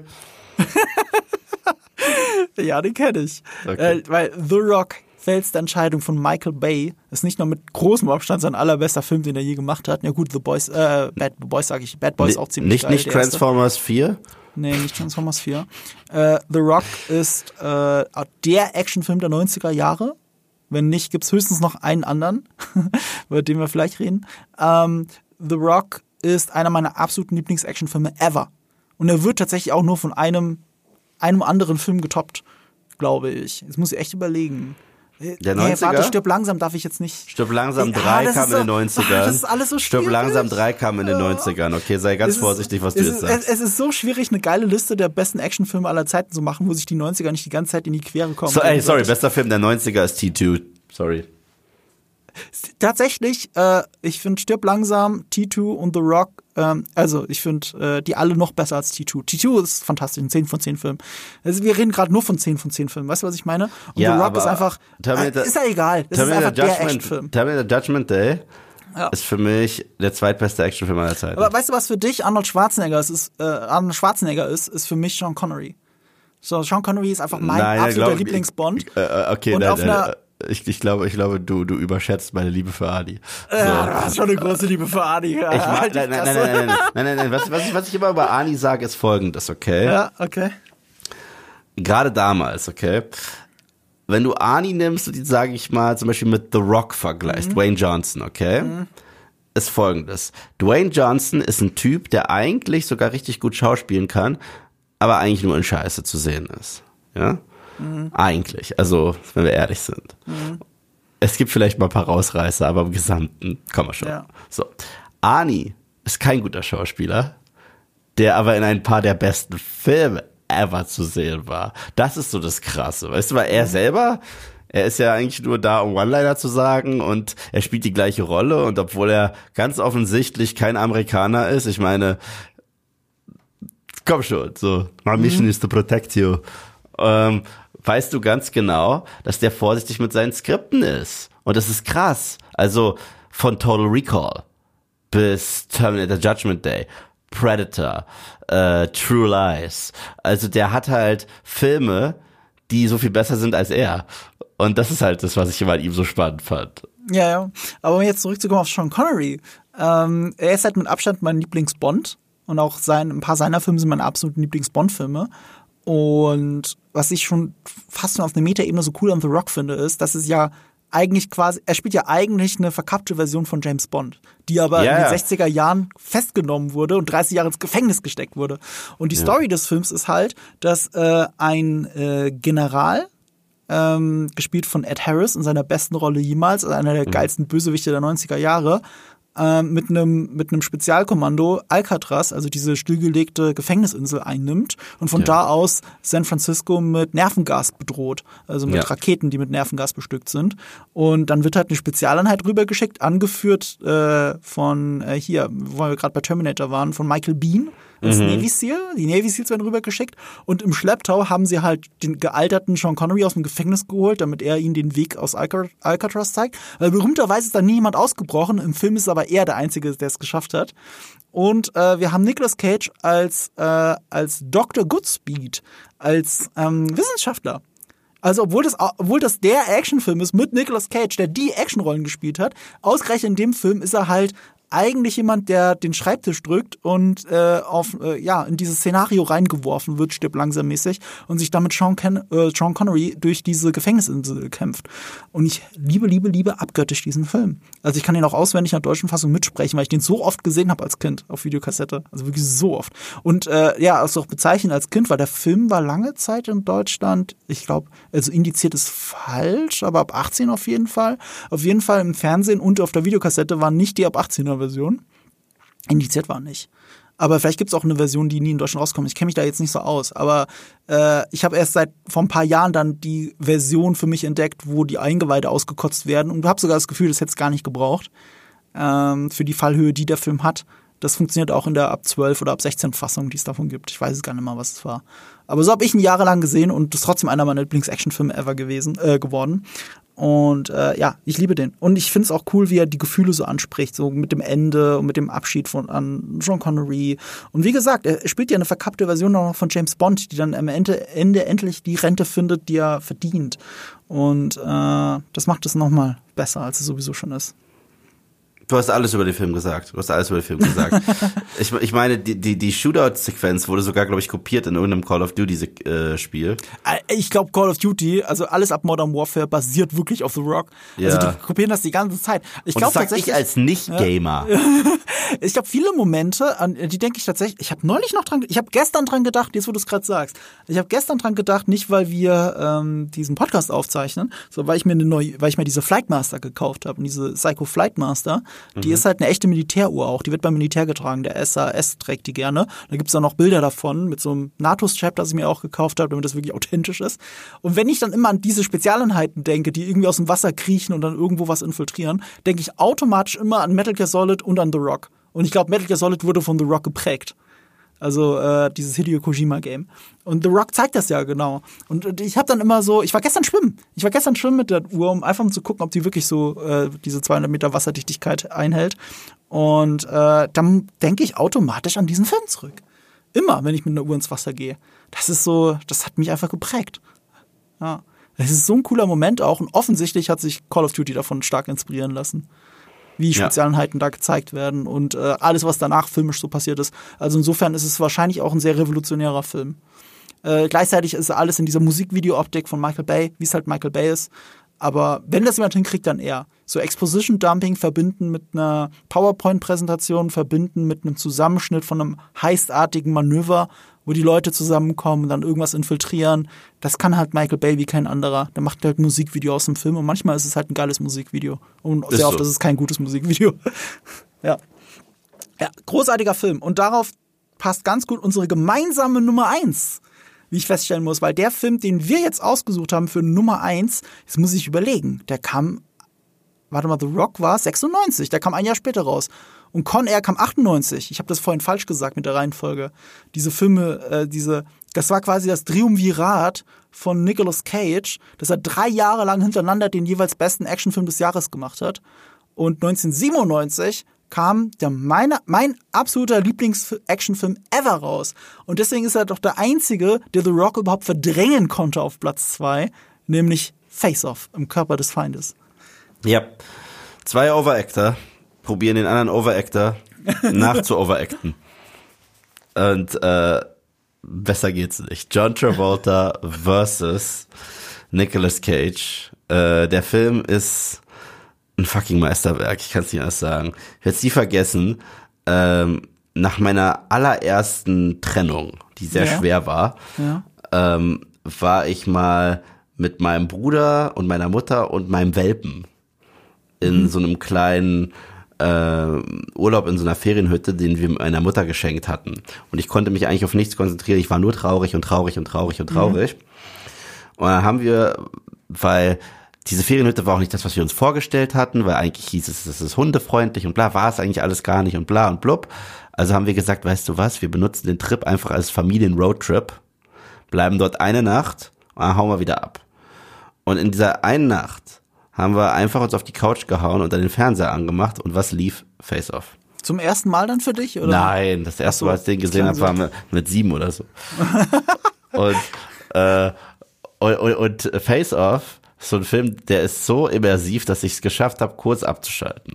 Und die Eröffnungsszene ist das Beste ever. Es hat irgendein Reviewer mal gemacht, äh, sich darüber lustig gemacht, über äh, Flashback Land.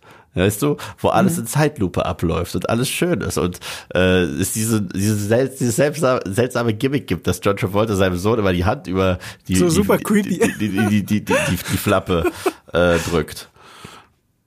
Und ja, äh, das ähm, äh, da sieht man auch einfach den einzigen Altersunterschied, den es anscheinend geben soll, zwischen äh, Caster Troy dort und Caster Troy später. Er hat einen Schnauzer, der auch mega fake ist.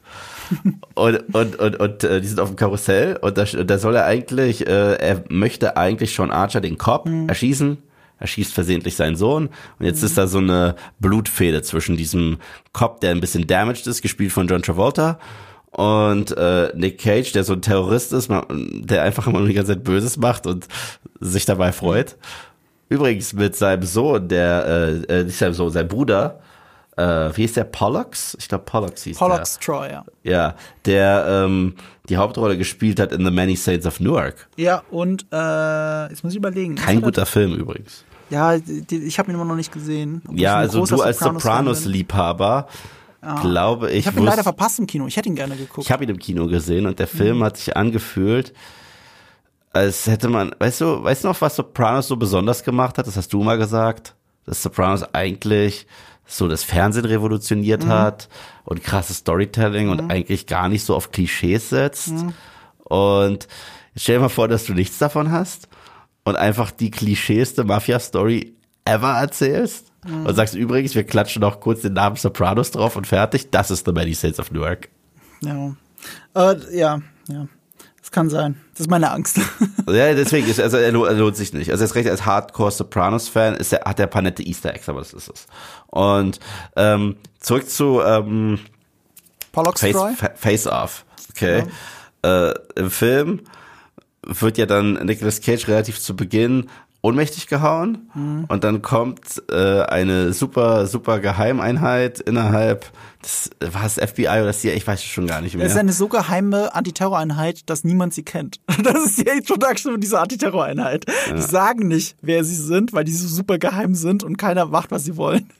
Ja. Es gibt sehr viel Exposition Dumping in diesem Film. Ja, genau. Und die haben eine super neue, krasse Technik. Sie können dir äh, das Gesicht von jemandem wegnehmen und äh, dir transplantieren und die geben dir sogar eine Voicebox, dass du dann die Stimme von dem hast. Das machen sie mit äh, John Travolta's Sean Archer, der dann in ebenfalls so ein super krasses Sicherheits, äh, äh, super krasses Gefängnis geht, das aussieht wie alle, die haben da die Schuhe aus dem Super Mario Brothers Film aus irgendeinem Grund, diese Metalldinger mit den Magneten.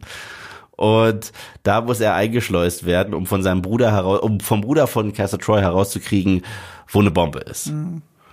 Und dann wacht natürlich äh, Castor Troy aus seinem Koma auf und lässt sich das Gesicht und die Stimme von John Archer geben. Und zack, wir haben einen John Woo-Film. John Woo sagt eigentlich, scheiß auf die Handlung, ich will, dass diese beiden Schauspieler ausflippen und ich möchte John Woo-Action ohne Ende haben. Und äh, alles andere ist Ausrede dafür. Und es ist toll, es funktioniert ohne Ende. Ja, ja, ja, ich liebe es. Jetzt hast du so viel gesagt. Hab mich mal kurz. Also, es ist ein John Woo-Film. Äh, wir haben Tauben. vorhin auch Terminator 2 erwähnt. Und damals war die Werbekampagne oder vielleicht auch das Ziel von Face Off, der größte Actionfilm aller Zeiten zu sein. Weil Terminator 2 war der erste Film überhaupt, der über 100 Millionen gekostet hat. Und das war so ein, so ein, ähm, so ein Maßstab, so eine Hürde, über die mal andere Filme drüber springen äh, müssen. Und Face Off wird halt so hoch gerechnet, dass er dann drüber ist, vielleicht aber wahrscheinlich auch mit Marketing und so. Und er war aber nie der Scale von Terminator 2, das stimmt nicht. Aber er fühlt sich schon episch an. Absolut. Unfassbar die, episch. Die gehen ja auch sowas von all in. Die Eröffnungsszene von Face Off, die Eröffnungs-Action-Sequenz, wäre in jedem Flugzeug. anderen, wäre in jedem anderen Film der Showdown am Ende. Oder bei äh, Christopher Nolan in der Mitte, so wie Tenet. Also sie haben Genau. ja bei Tenet damit angegeben, dass sie dieses Flugzeug in den Hangar gejagt haben. Und Mhm. das verstehe ich auch, das ist ein krasser Stunt, ist gar keine Frage. Aber Face Off hat das schon 20 Jahre vorher gemacht. Ja.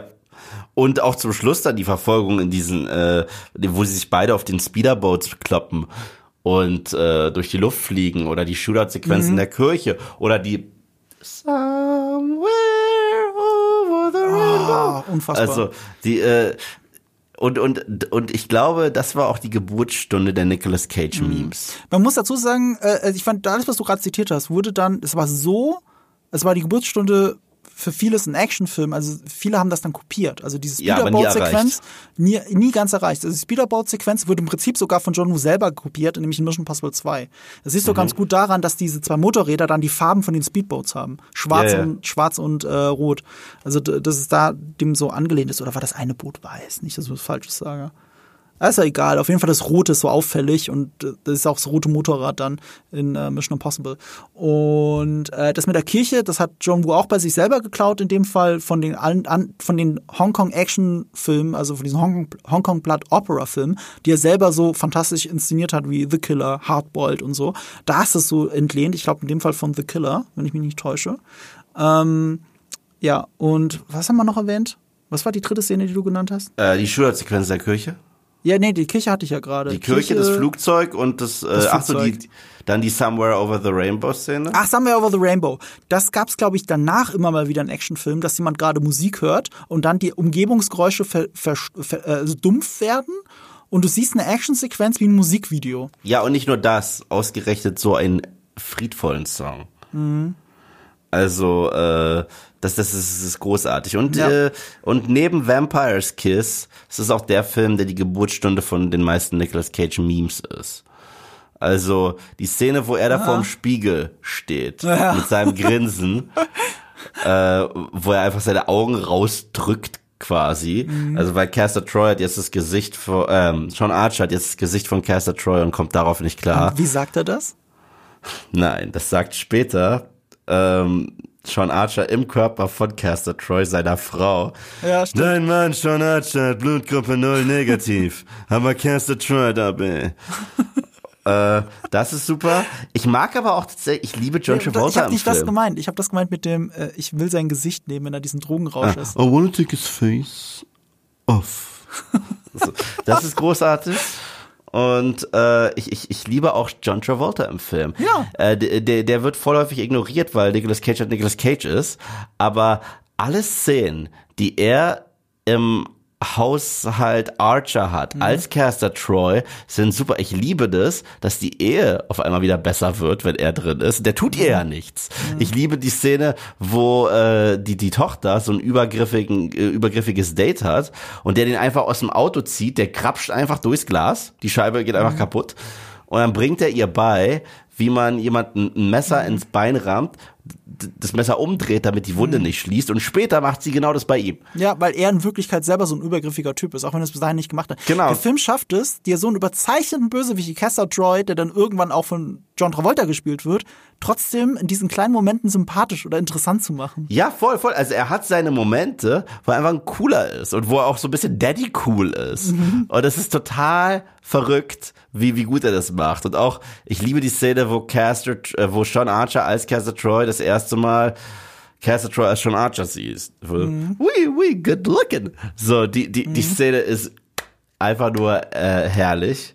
Und das Geile ist, das Ende ist immer, ich, ich, weißt du, das Ende ist eigentlich das emotional erpressendste und blödeste Ende, was ich je gesehen habe, aber jedes Mal kriege ich Tränen in die Augen, weil der Score so geil ist. Wenn, wenn dann der fertige, ähm, Sean Archer, wieder gespielt von John Travolta, nach Hause kommt. Du siehst seine Silhouette schon am Fenster. Frau und Tochter warten, machen die Tür auf. Er hat sich diese alte Schussnarbe jetzt auch entfernen lassen, die er nicht mehr braucht, weil er hat seinen Sohn überwunden. Hat ja jetzt er einen neuen, Sohn hat, der Hat er genauso jetzt- alt ist.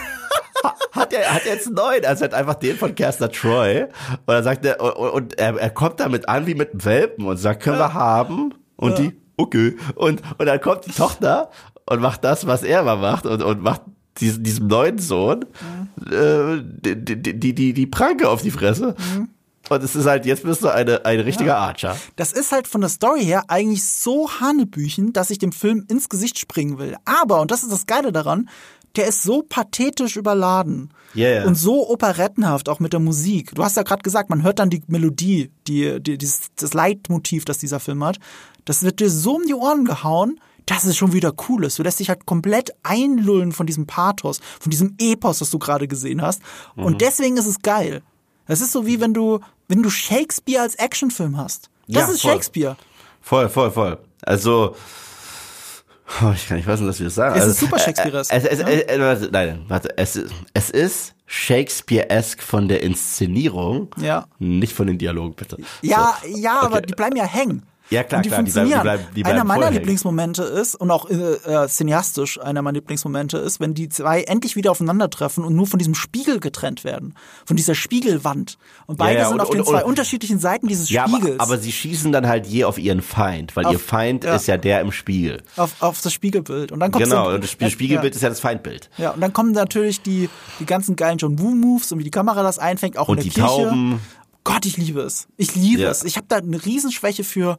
Das ist einfach, John Woo ist over the top und ich liebe Und weißt das du, daran. und weißt du was? Das ist Action Gold. Weißt Ja. du, Leute sagen immer, äh, Eve, du meckerst irgendwie über den neuen Marvel-Film und sagst, die Action ist beschissen. Ich sage, ist sie auch. So, weil ich sehe dann, dass da Schauspieler A bis B gerade kurz vor Blau steht. Dann sagen die, beweg dich mal kurz. Okay, wir setzen dich jetzt eh durch ein äh, CGI-Ich von Mhm. dir. Und dann kämpft dann das CGI-Ich von dir gegen eine namenslose Armee von CGI-losen mäßigen Monstern. Und ja, also der Plot ist eh nicht Shakespeare. Der Plot hier ist total doof. Aber die Action ist so brachial und geil inszeniert, dass die Kinnlade trotzdem jedes Mal runterfliegt. Das ist halt Filmmaking. Ja, das ist so ein geiler Kontrast zu dem, was du gerade gesagt hast, weil bei dem Film ist es halt kein Bluescreen und kein Greenscreen, aber du siehst in allen Momenten, wo sie sich zu Die viel bewegen müssen, dass es Stunt-Double sind. Gerade Siehst du in jedes, HD, siehst du, du siehst am, es immer. am krassesten siehst du es, wo sie da in Slow-Mo von dem Boot fallen. Ja, oder wo sie, wo, wo er, wo diesen, äh, diese Bohrinsel runterspringt oder wenn, egal wo sie rutschen, wo sie springen, das sind immer Stunt-Double. Du siehst es halt in der modernen 4K-Auflösung, äh, gestochen scharf, siehst du, dass es ein Stunt-Double ist. Aber der Move ist so geil, dass es dich komplett, dass es komplett egal ist. Es ist so egal, weil es hat gerade ein echter Mensch gemacht, während Funken rechts und links an ihm vorbeispritzen. Und dann hast du diese Money-Shots immer in Zeitlupe. Du siehst dann auf einmal doch den John Travolta, wie er gerade die Waffe, oder den Nicolas Cage, wie er gerade die Waffe in die Kamera hält. Du siehst dann diesen Bullet-Time-Moment, dass sie, Ja. dass wirklich die Kamera, und das war eben vor Matrix, dass die Kamera das Mündungsfall zei zeigt und wie die Kugel rausfliegt in Zeitlupe. Das sind solche Money-Shots das, das, das zieht mich so rein. Ich liebe diesen Film. Das ist bis heute mein Lieblings-Actionfilm ever. Ever. Ever. Es ist wirklich mein Lieblings-Actionfilm. Das habe ich vor 20 Jahren gesagt und ich habe ihn, glaube ich, letztes, vorletztes Jahr nochmal gesehen und habe gedacht, ja, es ist immer noch. Obwohl er so krass überzeichnet ist und ich heute mehr drüber lache als damals. Damals habe ich ihn ern- ernster genommen. Ja klar, Aber- damals habe aber- ich den voll ernst genommen. Aber, der ist so Shakespearesk, dass es schon wieder geil ist und deswegen fuck it. Das ist mein Lieblings-Actionfilm. Ja. Ja. Ähm, bei, bei mir ja ist definitiv in meiner Top 5. Also, Mhm. ich glaube, wenn ich jetzt einfach spontan meine Lieblings-Actionfilme aufzählen müsste, wäre es Die Hard, T2, Predator, Mad Max Fury Road und Face Off. Ich glaube, das sind die meine, äh, ist eine gute Liste. Ich bin Mhm. Das ist, das ist keine schlechte Liste, da kannst So. du stolz drauf sein. Und ja. Äh, und Face Off muss halt ganz oben stehen. Deswegen, ne, also es ist vielleicht nicht die allergeilste Nicolas Cage Performance ever, aber, aber es ist Aber ein allergeilster Film. Und es ist auch eine seiner geilsten Overacting-Performances. Also, die Szene im Knast, wo äh, er ja schon Archer Mhm. ist. Und er auf diesen einen Typen einprügelt und dabei immer weint und gleichzeitig Mhm. sich überzeugen muss zu lachen mit diesem Woo! Ich liebe es. Es ist, es ist auch Meme-Potenzial, aber das ist so das, woran man denkt, wenn man, an eine crazy, Mhm. unhinged Performance denkt von Nicolas Cage. Das ist richtig. Also gerade der Film ist, ist äh, stilbildend dafür, für seinen Chim, äh, Nouveau Shamanic. Ähm, ich finde es auch diesen Kontrast so geil, wie man es halt beiden Rollen abkauft, dass sie jeweils den anderen spielen. Also dass Ja. Travolta quasi Nick Cage spielt und Nick Cage Travolta. Obwohl ich, ich habe immer das Gefühl, ähm, ich habe das Gefühl, dass dass dass äh, dass dass Travolta probiert, Caster Troy zu spielen. Aber Nicolas Cage interessiert sich als Sean Archer auch einfach nur dafür, crazy zu sein. Also, also klar, es gibt ein, zwei Szenen mit seiner Frau, aber wenn ich mich so, wenn ich so an Sean Archer zurückerinnere, Ja. in den, in den, äh, im ersten Akt, ist das eigentlich gar Nee, nicht du, wie, du wie hast absolut recht. Die spielen das nicht wirklich, Nee, nee, aber man nee, also, kauft äh, es ihnen ab irgendwie. John Travolta probiert so ein bisschen. Mhm. John Travolta probiert wirklich so ein bisschen einen auf Crazy Nick Cage zu machen vom Anfang. Voll. Ja, ja. Aber Nick Cage probiert selbst als Sean Archer einen auf Crazy Nick Cage zu machen. Das ist halt das Witzige. Weil eigentlich ist ja der eine von den beiden nicht crazy. So. Aber, aber, weil Nick Cage den, den nicht crazy spielt, wird er halt auch crazy. Aber weißt du was, das ist so eine schöne schöne Überleitung zu dem, was wir ja gesagt haben, was sein Schauspiel ausmacht. I don't act, I feel and I imagine and I channel. Ja. Und was er channelt, ist das, was eigentlich Sean Archer ausmachen sollte. Dieser unglaubliche Schmerz wegen seinem Sohn. Ja. Und das, weißt du, den trägt er ja immer mit sich rum. Ja. Und, und John Travolta lässt das in Jähzorn raus, wenn er Ja. John Archer spielt. Also wenn er sein eigenes Team anschreit und, Genau. dieser Ehrgeiz, den Castor Troy zu kriegen. Und was Nicolas Cage spielt, ist ein Sean Archer, der nur noch seinen Schmerz hat und nicht mal mehr, nicht mal, nicht sein Leben mehr. Also sein Leben nicht mehr und nur noch den Schmerz bleibt, der nur noch der Schmerz bleibt übrig. Und das channelt Nicolas Cage in dieser Rolle. Und das wirkt deswegen auch zu Recht, als wäre es nicht dieselbe Figur oder ist es de facto nicht aber es passt trotzdem in diesen Shakespearesken Film, weil die quasi auf einer Bühne stehen und für, die Figu für den Zuschauer in der letzten Reihe gerade spielen. ja. beide. Ja, voll. Ja, voll. und das, das macht ihn so großartig. Ja. Und der Film ist auch verdammt witzig. Der Film ist auch verdammt Ja. witzig. Ja. Es gibt so viele lustige Sequenzen in dem Film, die auch gewollt lustig sind. Und das, das darf man nicht vergessen. Ob, ob Pollux einfach singt Tiramisu, Tiramisu. Ich weiß bis heute nicht, warum er das macht, aber es ist lustig. Ist So. Diese Und- Versessenheit auf physische. Ich physische liebe von- Pfirsich. Ich, ich, ich, ich liebe auch diese, ich finde das, das Gimmick auch toll, dass man Pollux immer die Schuhe zumachen muss, weil der das nicht kann, dass er die Schuhe nicht binden kann. Und zum Schluss, wenn der erschossen wird und John Travolta ihm die Schuhe zumacht, danach den eigenen Kopf erschießt, der noch so einen abfälligen Spruch hinterlässt. Ah, herrlich. Ja. Wie gesagt, an vielen Stellen mittlerweile unfreiwillig komisch, aber es gehört zur Faszination, die diesen Film ausmacht, einfach dazu. Es gehört auch so ein bisschen zur Faszination John Woo. Also, das, also der Film wut so sehr. Ma, meine Güte.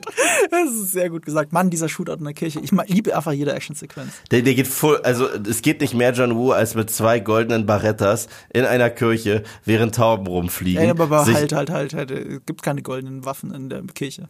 Stimmt, die goldenen Waffen gibt's am Anfang. Gibt's Stimmt, am die Anfang, gibt, die gibt's am Anfang. Ja, die, Ja, das sind die golden und das sind äh, M1911er Colts. Es gibt Ja. ganze Spiele, die die als Gag so drin haben, die ich nur deswegen immer, also weil es einfach die Colts von Nicolas Cage sind, äh, dann genommen habe. Es gab mal so eine ganz geile Counter-Strike-Mod, äh, äh, Half-Life-Mod, die ich gespielt habe. Uh, The Specialists hieß die, da konnte man die benutzen und die waren eh ziemlich gut. Ähm, äh, das war das Spiel war so gebalanced, weil die so wenig Kugeln in Wirklichkeit haben, ähm, dass man, äh, dass die halt dafür stärker waren.